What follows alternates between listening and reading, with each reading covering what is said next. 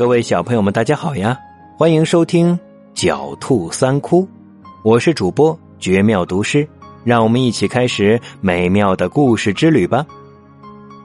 春秋时代，齐国有位叫孟尝君的人，家中豢养着许多门客，在这些门客中有位叫冯轩的人，常常一住就是很长一段时间，却什么事都不做。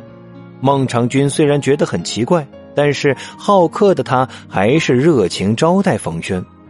有一次，冯轩替孟尝君到薛地讨债，他不但没跟当地百姓要债，反而把债券全烧了。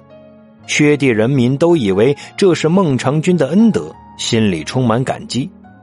到后来，孟尝君被齐王解除相国的职位，前往薛地定居，受到薛地人热烈的欢迎。孟尝君才知道冯轩的才能，直到这时候，不多话的冯轩才对孟尝君说：“通常聪明的兔子都有三个洞穴，这样才能在紧急的时候逃过猎人的追捕而免除一死。但是你却只有一个藏身之处，所以你还不能把枕头垫得高高的睡觉啊！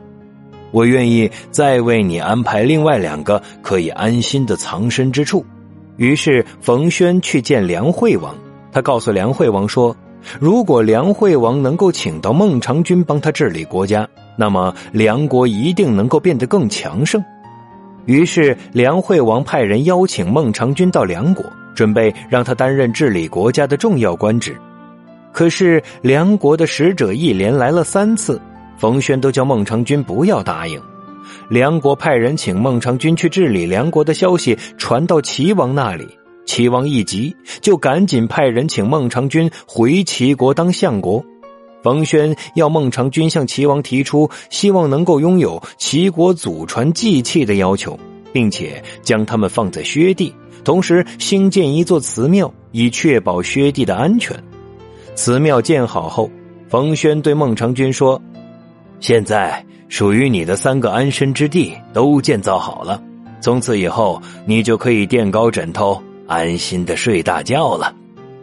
成语“狡兔三窟”，意思是狡猾的兔子有三个洞窟，比喻藏身的地方多。